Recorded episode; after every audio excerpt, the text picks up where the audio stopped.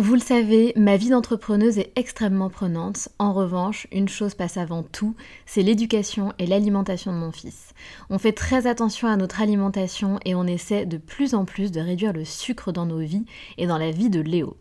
Un sujet très important pour nous, sachant qu'en plus, un documentaire sur Arte nommé Sucre, le doux mensonge, énonçait qu'en France, un enfant de 8 ans a déjà mangé plus de sucre que ses grands-parents pendant toute leur vie. Donc jamais de goûter trop sucré et lui faire manger 5 fruits et légumes par jour.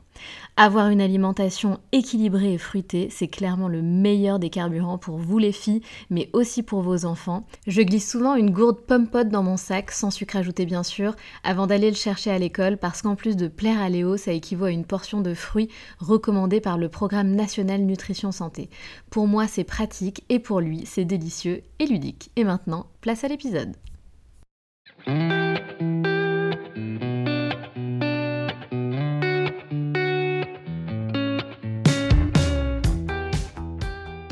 Salut, je suis Sandra et je te souhaite la bienvenue sur le podcast qui va te donner envie de réaliser tes projets et même tes rêves les plus fous. Notre mission, t'apporter de l'inspiration. J'échange avec des femmes qui ont osé s'écouter. Choix de vie audacieux, parcours atypique, projets fous, elles nous dévoilent tout sans filtre. L'idée, à travers chaque épisode, c'est d'adoucir tes peurs pour les remplacer par de l'audace et de l'enthousiasme. Du mouvement, du bruit, de la fumée, laisse-toi entraîner par les locomotives. Mathilde a 27 ans, elle habite pas loin de chez moi, dans le vieil Antibes. Elle est enseignante, créatrice de contenu, elle attend un bébé, elle s'est mariée récemment et elle a participé à Colanta en 2017. Plus jeune, Mathilde était déjà très sportive. Son sport de prédilection, la danse synchronisée qu'elle pratiquait à haut niveau. 16 heures d'entraînement par semaine. À cette même époque, elle passe ses vendredis soirs devant Colanta et elle n'espère qu'une seule chose, participer à l'émission une fois qu'elle aura ses 18 ans.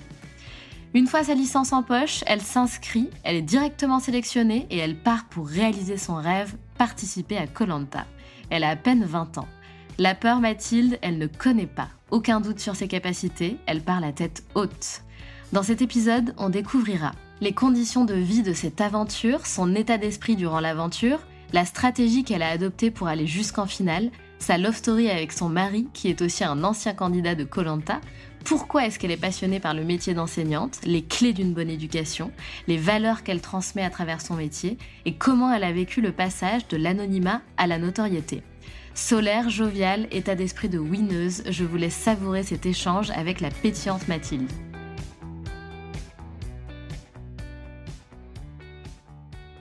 Salut Mathilde Salut Comment vas-tu? Ben, Très bien, très, très contente d'être là, très heureuse d'être face à mon petit micro et d'être avec toi à distance.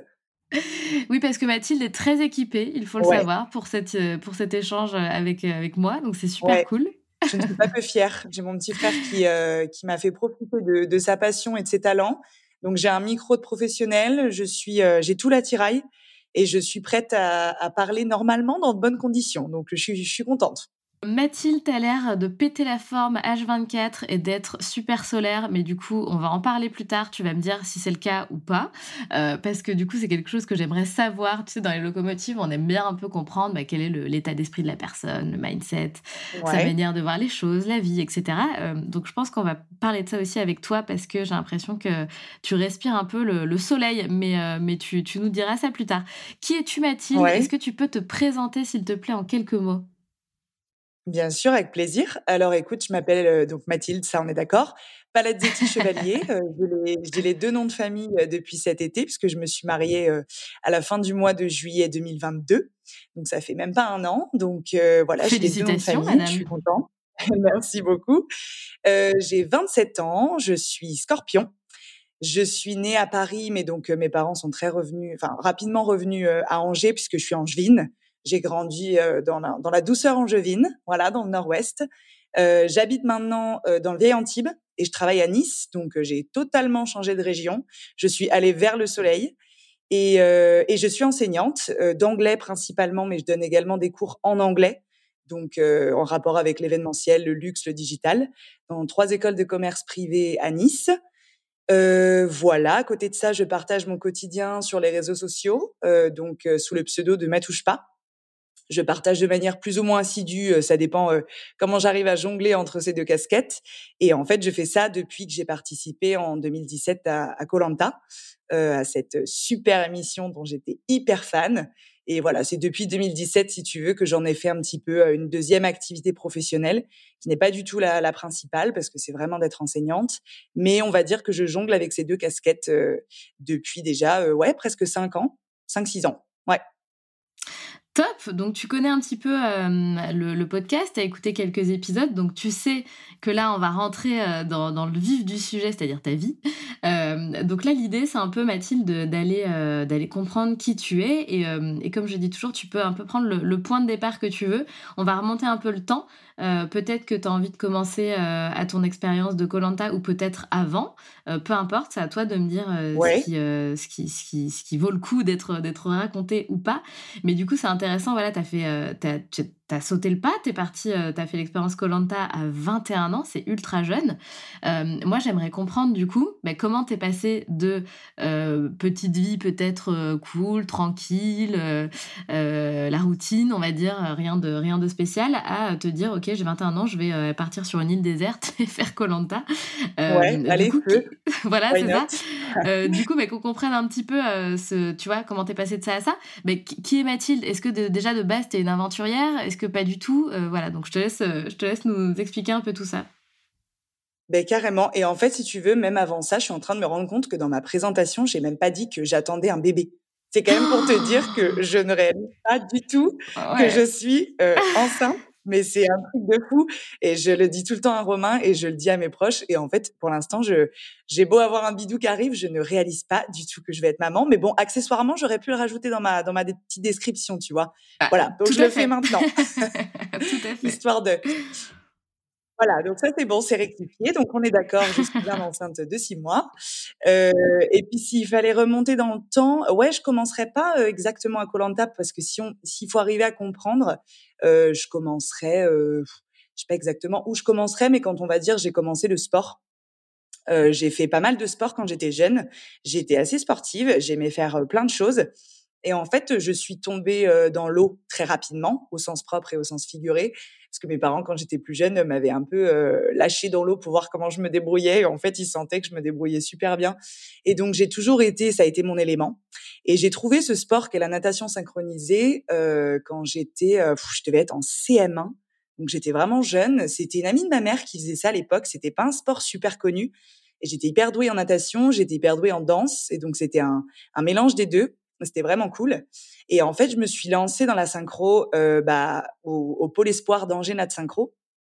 Et rapidement, j'ai un peu, euh, je, suis devenue bonne et j'ai adoré ça. Et donc, je suis rentrée dans le monde de la compétition. Euh, j'ai été en sport-études en fait pendant tout mon collège. Donc j'avais un j'avais un sacré rythme. J'étais, bah, on faisait les championnats de France. J'étais capitaine de mon équipe. Et en fait, j'ai arrêté à la fin du collège au moment de rentrer au lycée parce que je m'entraînais déjà 16 heures par semaine. J'avais 14-15 ans, donc c'était un, un, sacré rythme. Donc il s'est posé la question de qu'est-ce que qu'est-ce que je fais? Est-ce que je continue? Je continue pas? Mais si tu veux, le sport déjà m'a fait vivre des trucs en étant jeune et, euh, et, bah, et a, fait, a fait vivre des trucs à ma famille, à mes proches qui ont vibré avec moi parce qu'on a eu des victoires. On a fait les championnats d'Europe. J'étais capitaine de l'équipe de France, donc il y avait déjà ce goût un peu de, ah ouais, quand, tout quand ça, même. du challenge, Ouais, ouais, du dépassement de soi, vraiment. Puis ça m'a, ça m'a permis d'obtenir aussi une, une, sacrée rigueur.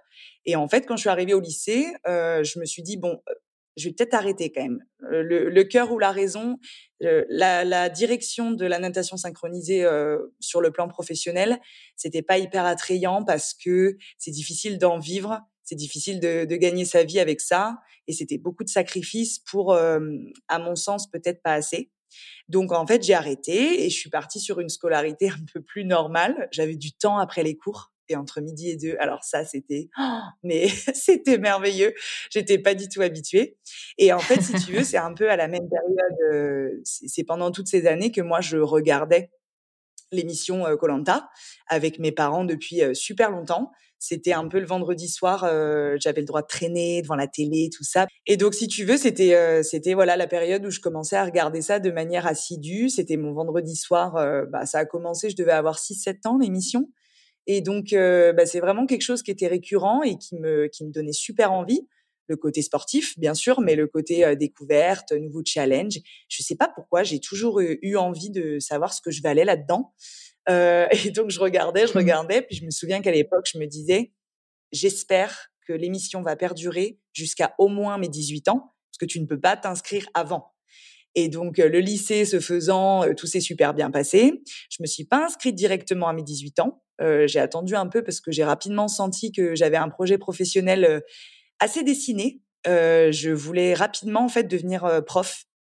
Je me suis rendu compte de ça quand j'étais Ouais, en fait, bah, c'est marrant, oui et non, parce qu'en fait, je pense que j'ai été influencée aussi par des personnes autour de moi. J'avais pas mal de profs dans, dans ma famille, dans mon entourage, des amis de mes parents, notamment ma marraine, donc la sœur de ma mère et ma tante aussi, qui est professeure de français, de théâtre, et qui était vraiment ce genre de prof passionné que les élèves étaient trop contents d'avoir et qui me donnait en fait super envie. Ouais, qui m'a un peu transmis ce truc de la vision du prof, pas du tout, euh, pas du tout plan-plan, pas du tout euh, trop strict, mais qui arrivait vraiment à créer quelque chose avec ses élèves. Et là, je me suis dit, je crois que j'aimerais bien faire ce métier. Donc, je me suis révélée et je me suis un peu trouvée là-dedans et je suis partie dans une licence euh, de langue, littérature et culture étrangère parce que je me suis dit que j'allais faire prof d'anglais parce que j'aimais bien les langues aussi.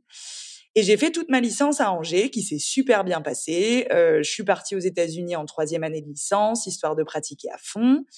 Et c'est à la fin de ma licence que j'ai obtenu, avec les mentions, tout ça, je me suis dit, là, c'est peut-être le moment, en fait, où je pourrais tenter une, une inscription, un nouveau challenge, un nouveau souffle, quelque chose.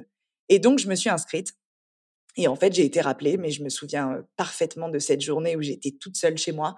J'ai été rappelée plutôt rapidement. Et en fait, tout s'est enchaîné puisque j'ai été sélectionnée euh, bah, dès la première fois où j'ai tenté ma chance au casting sur, euh, on va dire, à peu près trois mois de casting. Et en fait, après, euh, avant de reprendre ce qui aurait été un master pour devenir prof toujours, hein, et ben en fait, entre les deux, j'ai pris une année sabbatique pour pouvoir participer à Colanta parce que je partais en octobre, un truc comme ça. Et, et pour pouvoir vivre mon rêve, mettre en pause mes études toujours la raison ou le cœur, mais là, pour le coup, même la raison, elle me disait, non, mais ça va, Mathilde, t'as 20 ans, euh, va vivre ton rêve. Il y a peu de gens qui ont la chance de réaliser quand même un truc comme ça, donc fais-toi plaisir. Et ah, je suis partie, j'avais 20 ans, à Colanta. Ouais. Euh, et, Mathilde, ça faisait combien de temps que Colanta existait? Donc première question et deuxième question, euh, entre tu vois être fan d'une émission et être capable, tu vois, de, faire ce type de d'émission, c'est pas rien quand même, c'est très difficile. Euh, tu tu t'avais pas peur, tu t'en sentais vraiment les, ouais, la, capacité de, de faire ce, cette émission là en fait? Ouais. Alors Colanta, ça existe si je te dis pas de bêtises depuis 2001 je crois. Et la première année n'était même pas présentée par Denis Brognard. Donc, je ne crois pas que j'ai vu les premières parce que je devais quand même avoir 6 ans, j'étais un peu jeune. Mais dans mon souvenir, euh, avant d'avoir 10 ans, je regardais déjà Colanta plus ou moins, quoi. Donc, si tu veux, ça a pratiquement, ouais, ça a plus de 20 ans maintenant l'émission. Ah Donc, ça a un peu rythmé ma jeunesse.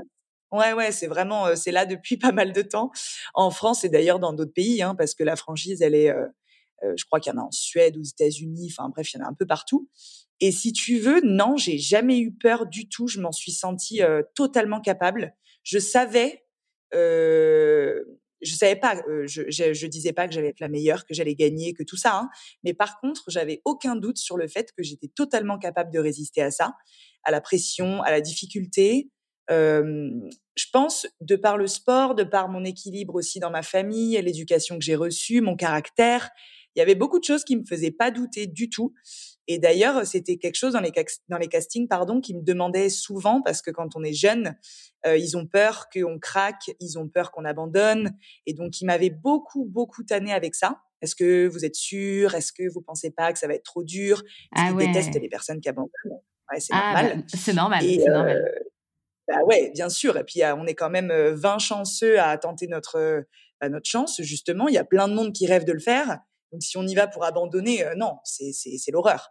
Et je leur disais comme je pouvais, mais non, n'ayez crainte, je, je suis prête, j'ai les épaules, je ne vais pas abandonner, ça c'est une certitude.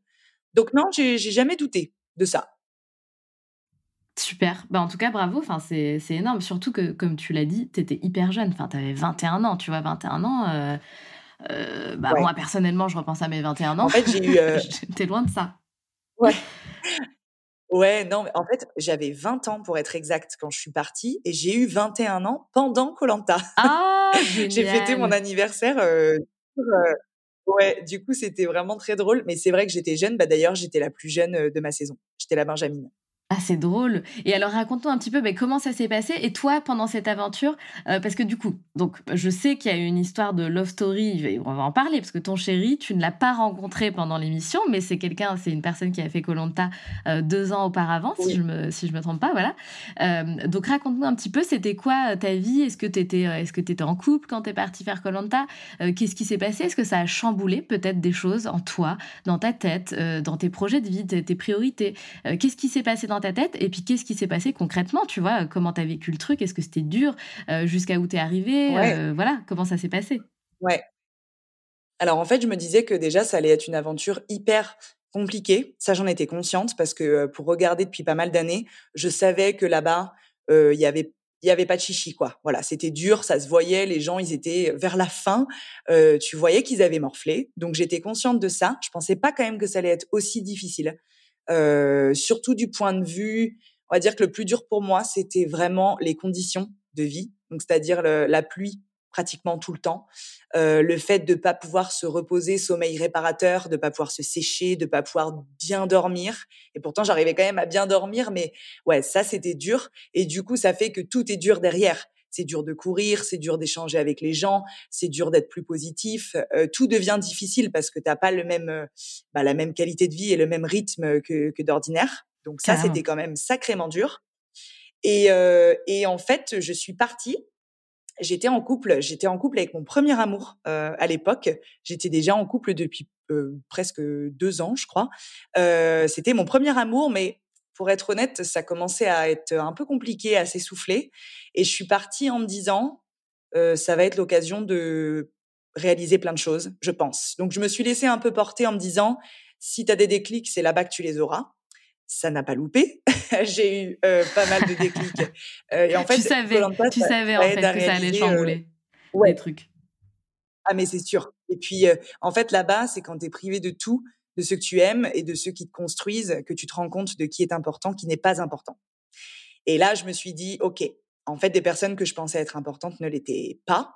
Donc quand je suis rentrée, j'ai fait le tri et notamment sur, bah, mon premier amour et ma première relation qui arrivait à terme, même si c'était, heu, voilà, une belle histoire, mais je sentais que c'était la fin et en fait, heu, non, je n'ai pas rencontré Romain comme ça puisque comme tu l'as dit, il a fait, hem, il a fait, heu, la même émission mais 2 saisons avant la mienne. J'ai eu une histoire d'amour avec, en fait, quelqu'un qui était dans la même édition que moi, Ah! heu, Mais pas non! Pardon. si et en fait, ce qui est très drôle, c'est que Romain a aussi eu une histoire avec une nana de sa saison. Mais Donc en fait, avant mais si, en fait, avant d'être tous les 2, je pense qu'on a eu un une sorte de il y a eu un appel du destin, il y a eu quelque chose. On a voulu nous transmettre qu'on allait faire notre vie avec quelqu'un de koh Lanta, mais on n'avait pas dû cerner que c'était la bonne personne.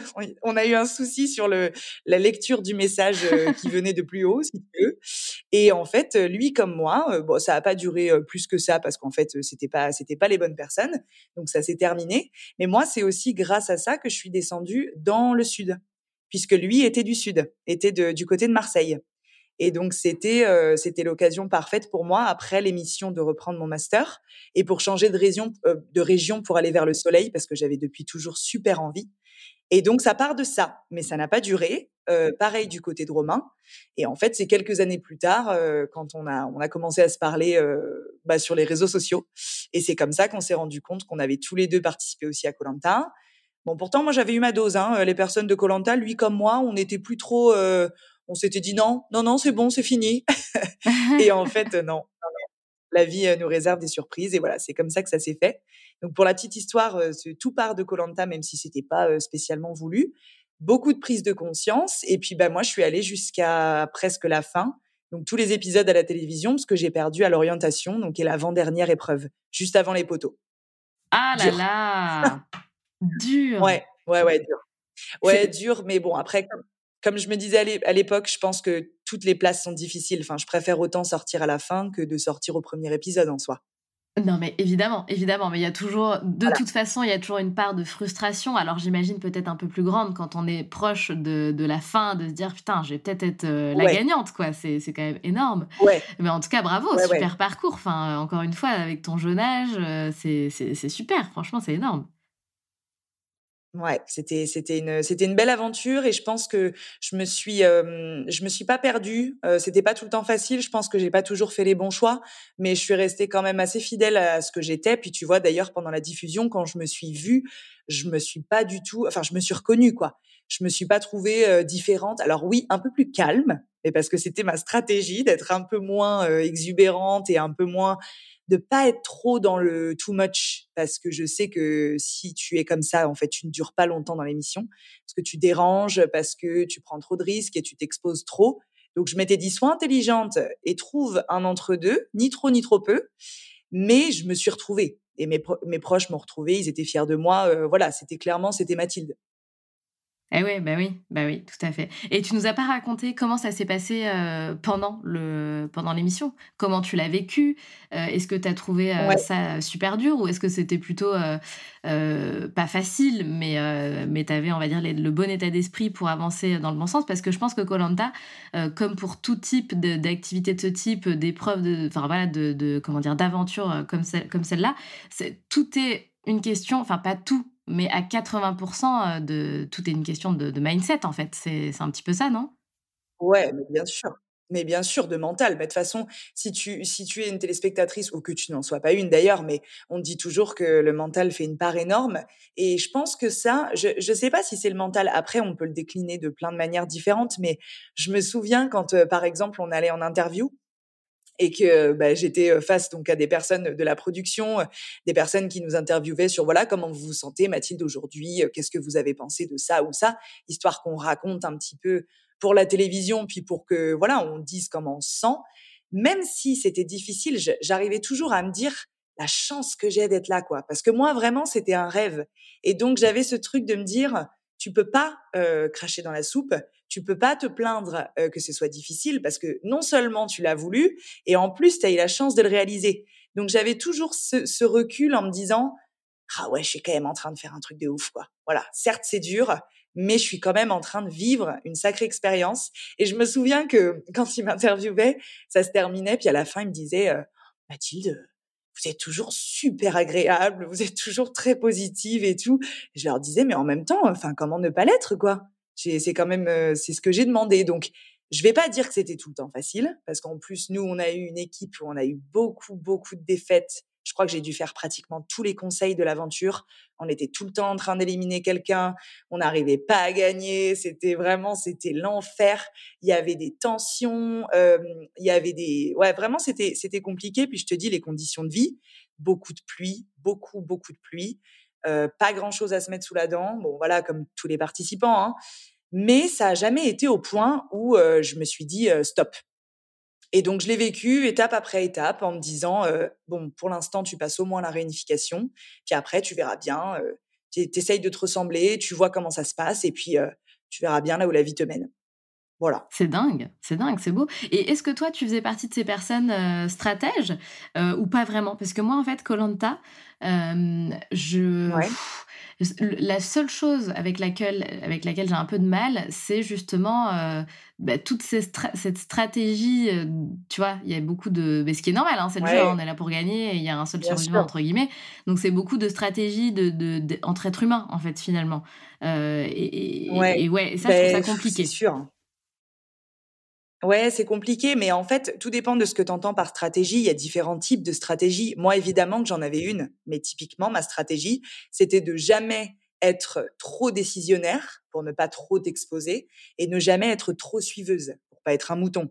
En fait, j'essayais toujours de me dire qu'il fallait être ni trop, ni trop peu. Et parce que d'expérience, de l'avoir vu aussi de mes propres yeux pendant des années, je savais très bien que c'était jamais les plus forts qui gagnaient c'était jamais les plus faibles qui gagnaient. Tu vois, il fallait toujours arriver à être un peu dans ce ventre mou, ah. euh, sans pour autant, euh, tu vois, ni trop virulent, ni trop effacé. Et moi, du coup, c'était une stratégie qui m'allait très bien parce que en soi, euh, je suis pas allée euh, démarcher des gens pour faire des, des alliances et des trucs tout ça. Mais par contre, euh, oui, s'il fallait voter contre quelqu'un, euh, euh, que j'avais mes propres raisons et que j'étais en accord avec moi-même, je le faisais sans souci. Donc ça, c'était ma stratégie. Après, il y a d'autres types de stratégies. Je suis d'accord avec toi. Je me retrouve moins dans les valeurs de certaines certaines personnes et certaines stratégies, mais pour autant, je peux comprendre parce que c'est un jeu. Mais moi, je me serais pas vue faire ça. Et puis, j'avais quand même envie d'être prof. Il faut se souvenir de ça. euh, je suis partie euh, en. Enfin, voilà, tu vois ce que je veux dire, ce, ce devoir d'exemplarité aussi. Euh, moi, j'avais deux petits frères. Enfin, j'ai toujours deux petits frères. Euh, j'avais mes proches. J'avais derrière un projet professionnel qui était quand même avec ce devoir d'exemplarité, avec certaines valeurs, avec une certaine vision de de l'enseignant et de l'enseignement. Et j'avais pas envie de faire n'importe quoi. Et donc, je suis partie en me disant, euh, il faut que tu puisses être assumé et être fier de ce que tu fais. Et il faut jamais que tu te mettes trop en porte-à-faux parce que ça va, ça va te, ça va te peser derrière, quoi. Mais complètement. Et, c'est dingue, tu vois, parce que là, quand tu parles, je me dis, encore une fois, waouh, quoi. Enfin, tu vois, comme tu le dis, tu avais 20 ans. Euh, vraiment, sacré état d'esprit, sacrée euh, manière de penser. Tu penses que ça te vient quoi du, sport euh, de haut niveau, de, ton éducation? Ça, te vient d'où cette, cette manière d'être finalement? Ouais, mais c'est un truc qui ressortait beaucoup et c'est ce que c'est ce que Denis Brognard me disait pendant l'émission et c'est ce que tout le monde me disait après coup, même après parce que moi j'ai eu énormément de retours euh, en fait pratiquement que positifs. Hein. Des gens euh, suite à la diffusion, ils me disaient toujours oh là là quelle maturité tout ça. C'est marrant parce que enfin je m'en rendais pas compte à ce point-là. Je me sentais oui euh, plutôt équilibrée, plutôt mature, mais je sais pas, pas à ce point-là. Et pourtant, c'est ce qui est vraiment ressorti de l'émission. Donc, ça me faisait très, très plaisir parce que c'est des compliments que pour le coup, je prends. Et euh, je, je, pense que ça vient de plein de choses, évidemment. Mais on va dire que la, avant même le sport, pour moi, le socle et la base, moi, ça a été, c'est ma famille. Hein. C'est la manière dont j'ai été éduquée, c'est le modèle que j'ai eu, c'est l'amour que j'ai reçu, c'est euh, la communication, la bienveillance, l'entraide, le, le, rire, le partage. Enfin, on est vraiment une famille. Euh, j'ai un, un super modèle que j'ai envie de reproduire d'ailleurs aussi. Euh, mais je pense que j'ai toujours eu ça, beaucoup d'équilibre, beaucoup de. Il y a toujours eu un climat très apaisé, très ouvert. On pouvait euh, dire ce qu'on pensait, on pouvait. Euh... Et donc je pense que j'ai grandi avec ça. Après, il y a eu le sport qui s'est greffé, bien sûr, qui m'a apporté son lot de bah, de défaites, de remises en question, de victoires, euh, donc de leçons. Et puis après, je pense aussi qu'il y a une petite part quand même de, de nous, comment on est, le caractère qu'on se développe, je pense que ça fait un bon cocktail. Je pense que c'est un peu un mix de tout ça, évidemment. Mais ce qui m'a permis aussi, même pendant l'aventure et après, de pas partir en vrille, de, de garder un cap et de garder, on va dire, le, nord, c'était d'avoir les pieds sur terre et d'avoir des proches, oui, qui, qui, étaient là pour moi et qui me qui m'équilibraient depuis toujours. Ouais. C'est hyper intéressant ce que tu dis, euh, surtout que tu es, es, prof finalement, donc tu vois, enfin l'éducation, prof, etc., tout est lié. Euh, tu dis ouais. que tu aimerais reproduire un petit peu euh, le même schéma que tu as connu. Euh, de quel schéma? Donc tu donnes des exemples, mais est-ce que tu peux nous rentrer un petit peu plus dans les détails?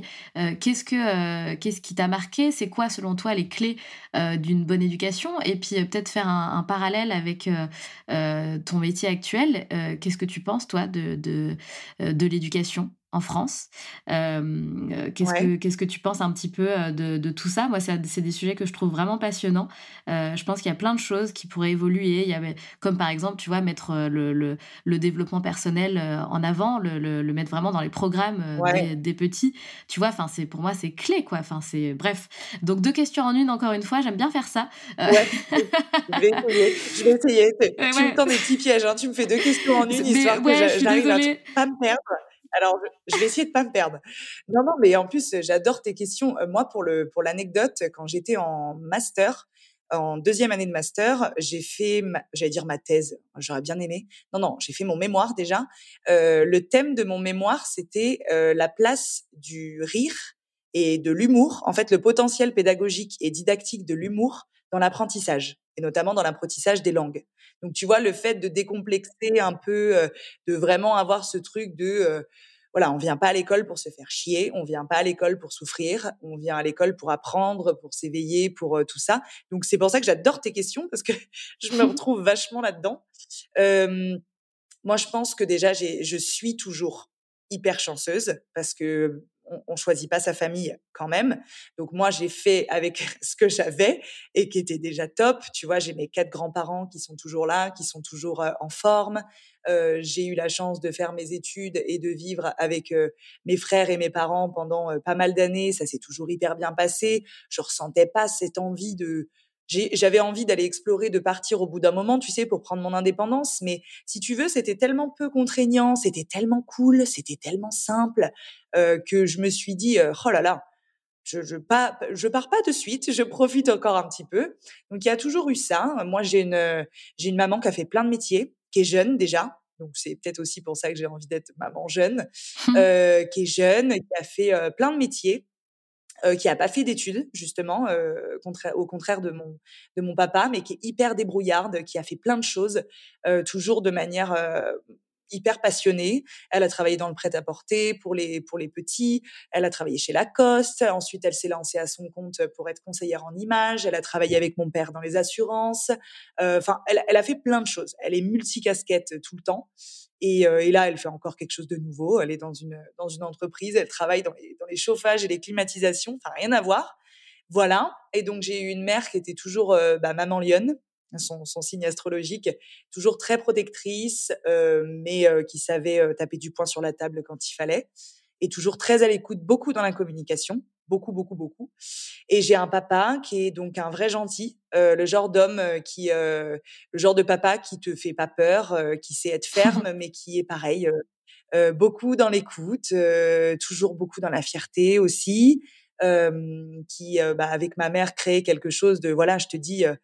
Ça, respirait, c'était sain, c'était donc ça m'a beaucoup inspiré. Euh, ils ont toujours été très souvent derrière moi. Et puis mon papa est un gros gros travailleur, beaucoup il m'a beaucoup donné, bah, comme ma mère, hein, mais d'une manière différente, le goût du travail. Le fait que, euh, voilà, dans la vie, euh, si on veut des choses et si on, on veut se donner euh, les moyens, il faut, il faut passer le pas, il faut faire des choses, il faut être dans l'action. Et mon papa, il travaille donc dans les assurances. Il a son, il a sa propre agence. Il est associé maintenant avec d'autres, d'autres personnes. Et il fait un métier qui est difficile et qui est mal vu. euh, il fait ça depuis des années sort, euh, voilà, il s'en sort super bien. Et moi, c'est vrai que du coup, j'avais aussi cette envie de, donc, quand j'ai trouvé mon projet pro, euh, que je me suis dit, je me vois vraiment bien là-dedans, j'avais envie d'amener à l'éducation et à ce métier de prof qui est pas toujours très bien vu non plus, hein, en soi. Hein. Complètement. on a tendance à croire ouais, qu'on fait rien, qu'on est arrivé là par hasard, alors que c'est un master qui est difficile, c'est un diplôme qui est difficile, euh, c'est un métier qui est difficile aussi. Et donc j'avais envie d'amener ça. J'avais envie que mes élèves soient contents de m'avoir. Euh... ouais, en anglais, on a, on a Madame Chevalier. Voilà, j'avais envie qu'ils disent un peu des trucs comme ça, quoi. Et j'avais envie de leur donner, euh, ouais, une vision de, de l'éducation euh, un peu plus, alors pas plus légère dans le sens de, de moins euh, complexe ou de moins riche, hein, mais plus légère dans le sens de euh, plus ouverte, plus décomplexée, plus drôle, euh, plus dynamique. Euh, voilà, je suis arrivée dans l'enseignement avec ces, cet état d'esprit-là et ces idées-là. Donc, tu as dit des choses hyper intéressantes. Euh, la première chose que tu dis et que j'aimerais souligner, parce que tu n'en as pas reparlé là, du coup, dans, dans, la partie de la deuxième question, c'est euh, justement bah, là sur quoi tu avais fait euh, ton, ton mémoire. Donc, euh, tu vois, apporter, enfin, comment dire, enseigner en ajoutant une touche d'humour. Et, et, tu as dit une autre phrase hyper importante. Tu as dit, ça serait bien qu'on ne voit pas l'école comme quelque chose de chiant. oh merde, je vais à l'école, c'est nul. Enfin, voilà. et c'est vrai qu'il y a finalement il y a quelque chose à faire autour de ça pour justement bah, donner envie aux, aux, étudiants, aux enfants d'aller à l'école et se dire mais l'école c'est génial en fait j'ai envie d'y aller. Et c'est en partie grâce aux profs en fait. C'est parce que euh, on a envie d'y aller ouais. c'est pour les gens c'est comme pour tout dans la vie. On a envie d'aller au boulot parce qu'on adore euh, les gens avec qui on bosse. Euh, c'est toujours c'est toujours une question d'humain finalement de, de relation donc c'est une première chose que je que je voulais soulever dans, dans ce que tu avais dit. Deuxième chose qui est hyper intéressante par rapport à l'éducation que tu as reçue de tes parents euh, tu as dit une chose qui m'a on va dire qui m'a le plus marqué c'est je pense bah, l'ouverture d'esprit qu'avait ta maman a priori et aussi ton papa, je pense. et je pense que c'est hyper important. Moi, je dis toujours dans la vie, le plus important, c'est de faire de son mieux et de garder l'esprit ouvert. Et c'est quelque chose que je, je pense que c'est clé effectivement quand on éduque un, un, enfant, quand on élève un enfant, c'est de garder l'esprit ouvert et puis surtout bah, d'être à l'écoute. Tu parlais de communication, de lui, qu'est-ce qu'il aime, qu'est-ce qu'il veut faire de sa vie, et puis accepter en fait. C'est un enfant, c'est une personne à part entière. on le fait pas pour qu'il devienne comme nous ou, pour qu'il fasse ce qu'on veut qu'il fasse, mais il faut l'aider à, à, lui donner les clés pour qu'il fasse ce qu'il a vraiment envie de faire, ce qu'il aime, en fonction de ses appétences, etc. Bref. Euh, et dernier point sur lequel je voulais rebondir, tu as dit mon papa euh, ne m'a pas éduqué avec la peur. Et ça, c'est hyper important aussi. Euh, ne pas utiliser justement la peur pour obtenir ce qu'on veut de ses enfants. Et, ça, je trouve ça génial. Voilà, donc je tenais à, souligner toutes ces petites choses que tu as dit pour résumer un petit peu pour nos auditrices, tu vois, qui écoutent, et même pour moi, parce que c'est des sujets que, que, je trouve passionnants. Donc merci pour tout ça, Mathilde. Franchement, génial. Je pense que tu as peut-être envie de rebondir sur ce que, sur ce que je viens de dire. Ouais, ouais, mais tu vois, le, le fait de parler là de la peur, euh, je, je sais pas pourquoi, mais je pense à encore une anecdote. Je me souviens à l'époque que quand on est euh, lycéenne, adolescente, euh, on n'est pas encore une femme, on est jeune. C'est pas facile pour nos parents de savoir où est la limite, qu'est-ce qu'on peut faire, qu'est-ce qu'on peut pas faire. Et je me souviens que quand j'avais des soirées, quand j'avais des trucs qui s'organisaient, en fait, j'avais des copines ou des copains euh, qui avaient besoin de cacher, qui avaient besoin de s'organiser pour réussir à venir et tout ça. Et en fait, moi, ça a toujours été, euh, il y, y, avait un peu cette relation de confiance. Je leur disais exactement ce que j'allais faire, ce que je faisais, ce que je faisais pas. Et, euh, et j'ai jamais eu de, de, refus, mais parce que aussi, voilà, ça, ça marchait dans les deux sens. C'est-à-dire, euh, si des fois je, je franchissais la limite, euh, bah après, euh, forcément, je, je, le payais pendant quelques temps. Et en fait, j'avais pas envie de faire ça parce qu'il il me laissait avoir mes propres limites. Et donc, dès très jeune, il y a eu ça qui s'est installé. Et c'est pour ça que je dis qu'il n'y a pas eu par la peur ou des fois on a cette image du papa un peu dur ou de la maman un peu dure et tout ça. Moi, ils, ils ont toujours été très fermes, mais jamais, euh, jamais là-dedans. Et je pense aussi que c'est pour ça que je reproduis un peu euh, dans ma manière euh, de, travailler et d'enseigner à mes étudiants et à mes élèves. Je reproduis ça. C'est-à-dire que je suis pas le genre de prof qu'on peut non plus prendre pour pour une pigeonne et qu'on peut mener en bateau pendant trop longtemps parce que je suis ferme. Je n'aime pas que je n'aime pas qu'on se fiche de moi, clairement. Mais par contre, je vais toujours être dans la bienveillance et je vais essayer de de trouver des solutions et j'ai pas, je me braque pas. Euh, je pense que je sais être à l'écoute. En tous les cas, j'espère parce que dans notre métier, c'est vraiment hyper important. Donc je suis partie avec ces valeurs-là et j'essaye de les transposer dans mon travail. Ouais, et tu as raison, c'est une relation de confiance, c'est-à-dire que on, a aussi, en tant qu'enfant, étudiant, etc., une part de responsabilité, on se responsabilise, et, la relation de confiance, ça va dans les deux sens.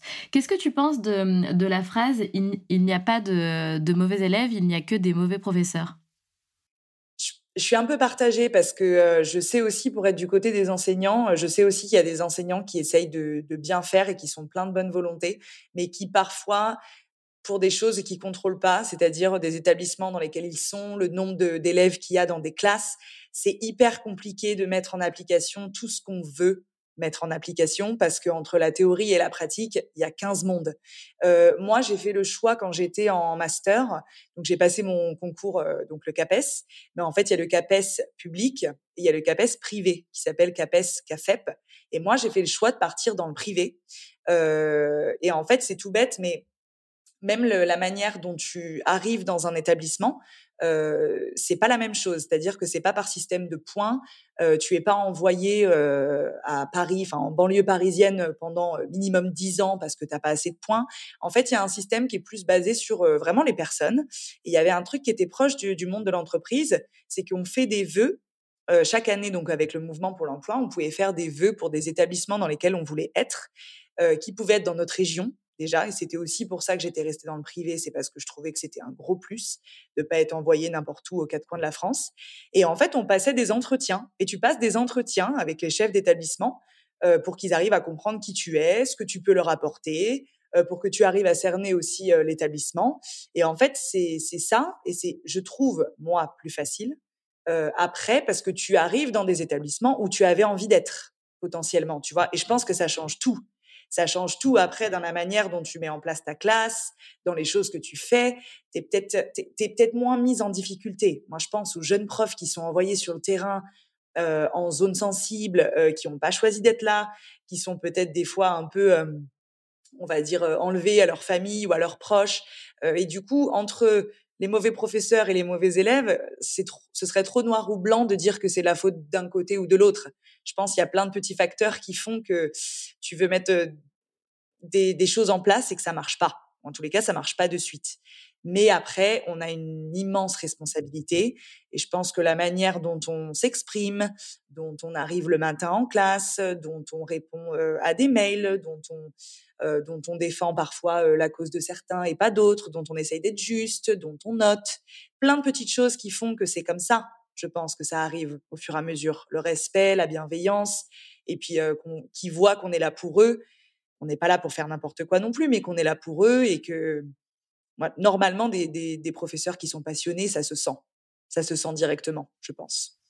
C'est vrai. Je suis assez d'accord avec toi. Je trouve que tu as plutôt, euh, je trouve que tu as plutôt bien répondu à la, à la question, Mathilde. Euh, je suis eh plutôt ben, alignée. Euh, ouais, je, suis plutôt alignée avec tes dires, bien que j'étais plutôt du style à, hum, comment dire, à croire en cette phrase. Euh, bien sûr, je suis d'accord. Hein, enfin voilà, tout n'est pas noir ou blanc. Il y a un juste milieu. je, je, suis tout à fait, tout à fait d'accord avec toi. Parce que, tu vois, c'est assez paradoxal, tout ce qu'on se dit là et tout ce que je te dis. En fait, j'étais pareil. Hein, moi, j'étais jeune, j'étais pleine d'envie, j'étais, j'avais un parcours assez atypique. Je suis arrivée dans, dans l'éducation nationale. En plus, j'ai eu mon concours du premier coup, j'ai validé mon master 1, mon master 2, j'ai été titularisée. J'ai commencé à travailler dans le 13, donc du côté de Marseille. J'étais dans un super établissement. J'avais fait Colanta, donc j'avais réalisé mon rêve. J'avais réussi à faire deux choses qui normalement de prime abord sont pas hyper compatibles. Enfin, tu vois, tu es quand même prof et tu es passé à la télé. Donc j'étais j'étais pleine d'envie de, de, nouveautés et je me suis quand même confrontée et c'est là où je vais être un peu plus critique. Je me suis quand même confrontée à euh, une ouverture d'esprit moyenne de l'éducation nationale, euh, puisque quand j'ai voulu demander ma mutation, donc pour euh, venir plutôt du côté du 06, parce que Romain était entré dans ma vie et que je me suis très rapidement rendu compte qu'il n'allait pas en sortir, hum. et qu'il était question de se créer une vie tous les deux au sens propre du terme, j'ai voulu en fait changer de région, donc demander ma mutation. Et là, dans le 06, je me suis confrontée ah, je me souviens, j'avais postulé dans trois établissements et là quand même, j'avais eu des entretiens qui s'étaient super bien passés, mais j'avais fait le choix, contrairement à mon premier établissement, j'avais fait le choix de ne pas dire de suite que j'avais participé à Colanta parce que, alors, j'en suis pas du tout, euh, je m'en cache pas. Au contraire, j'en suis fière. Je pense pas qu'il faut que ce soit tabou parce qu'il y a rien de, il y a rien de mal là-dedans. Mais je m'étais dit bon, je vais peut-être pas le dire dès le début. C'est peut-être pas le moment. Euh, voilà, j'attendrai. de toute façon, on en parlera bien à un moment donné. Ça viendra à se savoir. Et en fait, ils ont dû l'apprendre euh, de quelqu'un d'autre que moi. Alors, je crois me souvenir une fois que, en fait, c'est la secrétaire à l'accueil qui m'avait reconnue au moment où je repartais en fait de l'entretien. Et mes entretiens s'étaient très bien passés. Et pourtant, dans les trois cas, et ça a été confirmé par mon syndicat par la suite, euh, le motif du refus de ma mutation, ça a été juste marqué Colanta. Voilà. et là, oh my euh, god, ouais, là, ouais, là, petit coup derrière la tête, surtout que ça m'avait pas du tout posé de soucis euh, sur la, le tout début de ma carrière. Et puis moi, je voyais pas ça du tout comme un problème. Enfin, on parle pas non plus de n'importe quelle télé-réalité. Euh, en plus, pendant, j'étais restée très fidèle à moi-même et puis j'avais pas du tout fait des choses, on va dire, euh, dommageables ou regrettables. Et donc moi, je me, je me disais, bah au contraire, plus on a un profil atypique, plus on peut insuffler euh, de la nouveauté, du, du, changement, du mouvement. Enfin, quand j'étais à Marseille, je faisais quand même une séquence pédagogique sur euh, Survivor. Je faisais tout le vocabulaire de la jungle, du sport. Euh, je faisais en tâche finale, je me souviens, tout en anglais. Je faisais passer l'audition à mes élèves, tu vois, pour pour Survivor. Enfin, c'était c'était trop cool. Et là, pour la première fois, ouais, du coup, j'ai été un peu freinée dans mon élan de, de, de positivité, de, de, nouveauté, tout ça. Et je me suis dit, mince, en fait, euh, il reste des choses quand même à, faire évoluer. Et je me suis confrontée à un sacré refus et on m'a fermé des portes à cause de quelque chose qui était pourtant euh, très cool, euh, que tout le monde n'avait pas fait. Et donc, en fait, c'est à ce moment-là que par la suite, j'ai eu une autre opportunité professionnelle, qui sont les écoles de commerce privées dans lesquelles je travaille maintenant. Et en fait, j'ai fait le choix de sortir de l'éducation nationale et de me mettre en disponibilité. Mais un ah peu par défaut, quoi. Mais, ouais. Bah, mais tu vois, enfin, rien qu'avec cette expérience, enfin, on va, on, va pas faire tout, l'épisode là-dessus, mais rien qu'avec cette expérience-là, on se rend compte, bah voilà, comme tu le disais, du manque d'ouverture d'esprit de l'éducation nationale. Point. Ouais, ouais, il reste des choses, c'est sûr. Ouais, ouais, c'est bah, sûr. Ouais, mmh. ouais, bah oui, carrément. Enfin, voilà.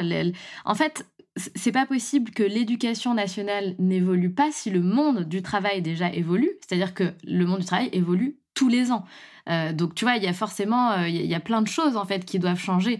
Euh, tu, tu, te rends bien compte quand tu sors d'école de commerce par exemple, ce que tu as appris, bah, malheureusement, c'est plus au goût du jour deux ans plus tard, tu vois. et c'est une réalité. Enfin, moi-même, j'ai fait une école de commerce que j'ai appris en marketing, mais ça n'existe plus en fait. C'est, ce sont des choses qui sont obsolètes et on n'y peut rien. C'est comme ça, ça évolue tellement vite.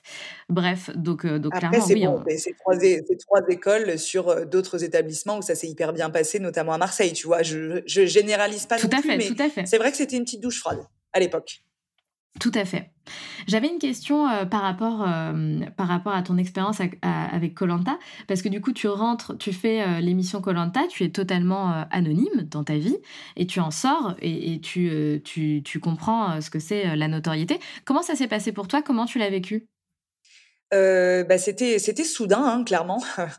on nous avait un peu préparé, mais pour être honnête, pas beaucoup. C'est-à-dire que en même temps, c'est difficile de préparer les gens à ça, mais je me souviens du côté de la production et à l'époque, ils nous avaient dit voilà, euh, pensez peut-être à vous créer des pages pour les réseaux sociaux, euh, sachez que ça va devenir euh, de manière assez importante et assez soudaine quelque chose qui va prendre de la place, mais on n'avait pas, enfin, c'était difficile de se projeter et puis on pouvait pas savoir. Et en fait, bah, très rapidement, oui, tu es, en plein dedans. C'est-à-dire, je me souviens quand les profils ont été révélés, donc c'est-à-dire quand ça a été, on va dire, de, comment on peut dire, ouais, révélé que je participais à Colanta, j'étais en Thaïlande avec une copine parce que j'étais partie un peu baroudée. Et là déjà, même à distance, mon téléphone, mais c'était dans tous les sens. J'avais des messages, des notifications, tout ça. Et en fait, ça a été le cas pendant bah, toute la diffusion de l'émission parce que c'est quand même l'émission la plus regardée en France. Euh, donc j'avais tous les soirs, c'était un truc de fou. Il fallait que j'enlève euh, les notifications. Heureusement pour moi, et ça n'a pas été le cas pour certaines de, mes cops, euh, c'était pratiquement à 98% que du positif. Mais déjà, ça fait un peu bizarre. Enfin, ça fait totalement bizarre. Et c'est ce que je te disais tout à l'heure. Moi, à cette période-là, j'avais la chance d'être encore à Angers, en famille, entourée. Et donc, ça m'est pas, enfin, je pense pas, ça ne m'est pas monté à la tête en mode, oh là là, je deviens une star, euh, énormément de portes s'ouvrent à moi, je vais pouvoir faire plein de choses. Non, parce que j'avais un projet derrière, parce que j'avais des proches qui, m'entouraient. Mais euh, oui, ça fait bizarre. Euh, ça fait bizarre d'être dans la rue. J'étais avec ma grand-mère ou mon petit frère et d'avoir des gens qui viennent et qui te demandent un selfie, tout ça.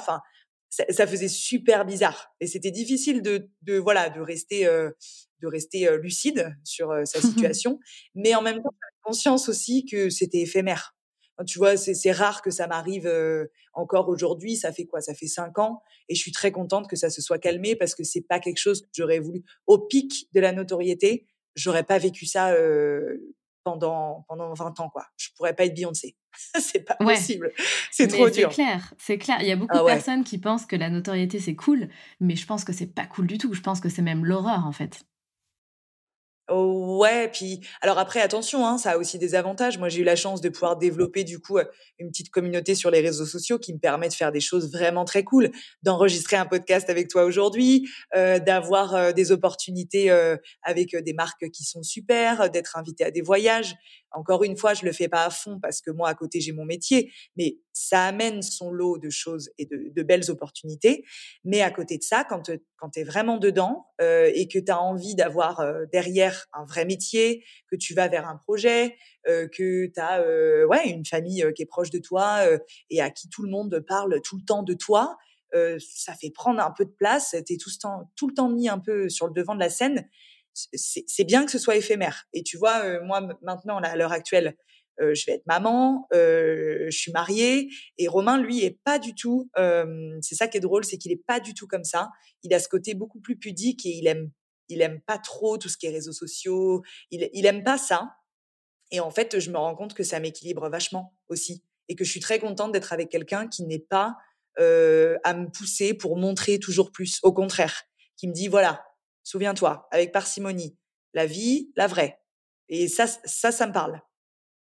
Ouais, bien sûr. Et, quand je disais euh, la notoriété, c'est l'horreur, je parle, je rebondissais sur Beyoncé. Je pense que voilà, quand tu sors de chez toi, que tu as 2000 photographes qui t'attendent, euh, moindre truc que tu fais, tu es sur la plage, le truc en vacances, tu as toujours tout le monde pour tes pieds, essayer de choper la, photo. Je parle vraiment, on va dire, de, de, de, la, tu as l'énorme notoriété. Ça, je pense que c'est très difficile à gérer. Et encore une fois, tu as raison.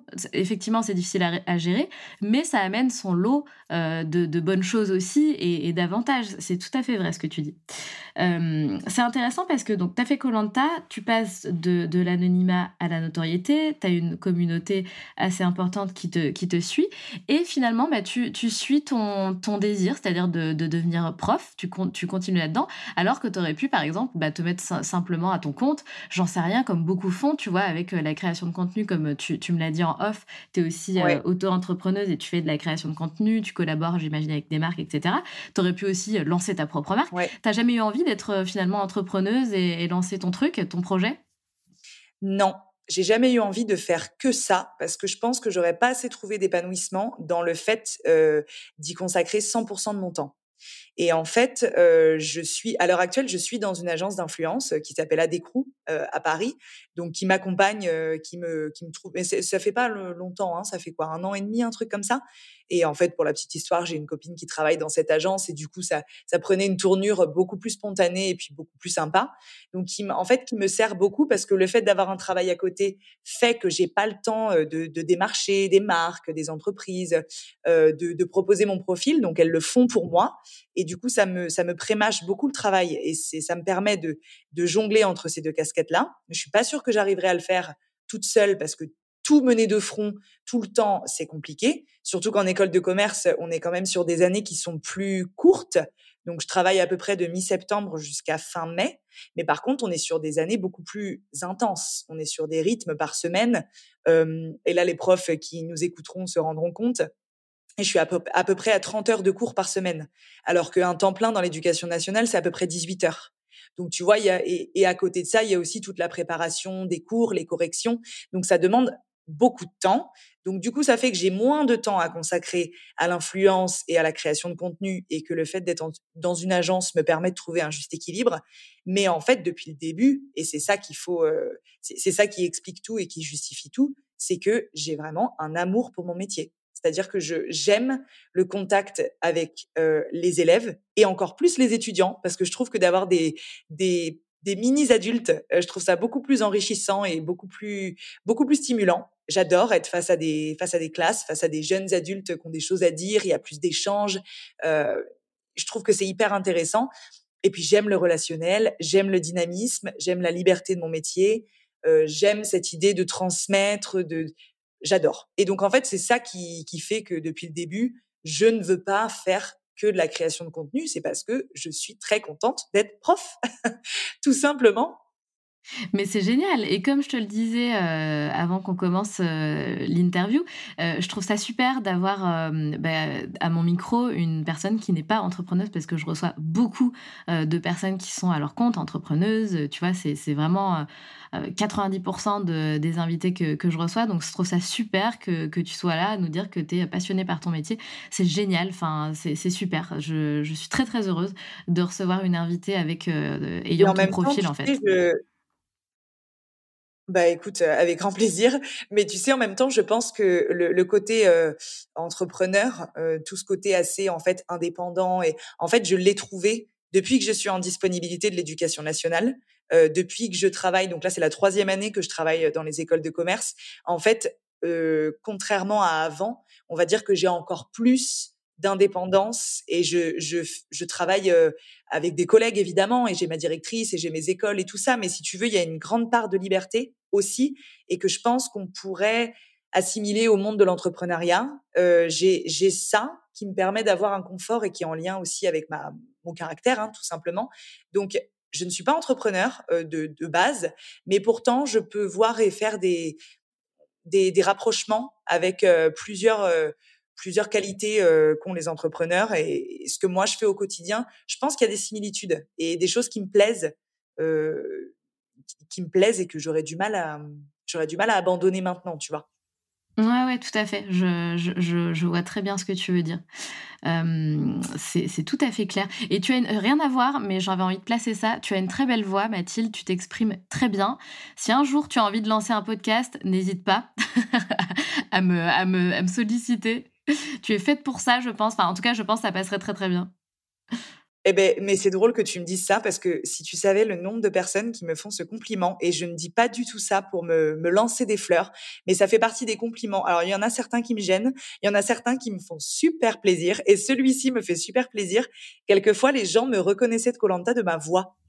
Et même Denis Brognard à l'époque m'avait dit, euh, il m'avait parlé de mon élocution. Et en fait, dans la famille, j'ai un petit frère qui fait des qui fait des critiques de cinéma. Euh, il a même pas 18 ans, mais il fait des vidéos. Mais c'est pareil, la manière dont il s'exprime, je sais pas, c'est un truc dans la famille. C'est hyper important pour nous. Et pour ma voix, en fait, moi j'ai eu des gros problèmes aux, aux cordes vocales parce que c'est la maladie des profs. J'ai eu des, des nodules et des polypes sur les cordes vocales, ce qui fait que j'ai cette voix très très rauque. Mais si tu m'avais interviewé il y a un an et demi avant que je me fasse opérer, que je me fasse enlever en fait ces polypes que j'avais sur les cordes vocales. J'avais une voix beaucoup plus grave encore et un peu rauque comme ça. Mmh.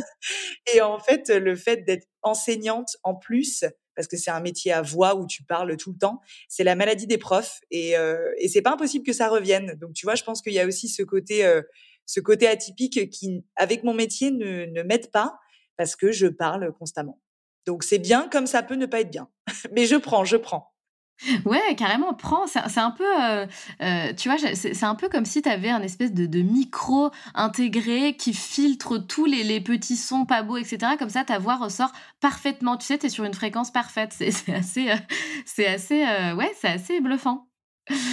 Enfin voilà, c'était juste pour faire une, petite parenthèse. En tout cas, Mathilde, merci infiniment. C'était très très chouette d'échanger avec toi. Je ne sais pas si tu es au courant, mais on a trois questions rituelles à la fin de chaque épisode.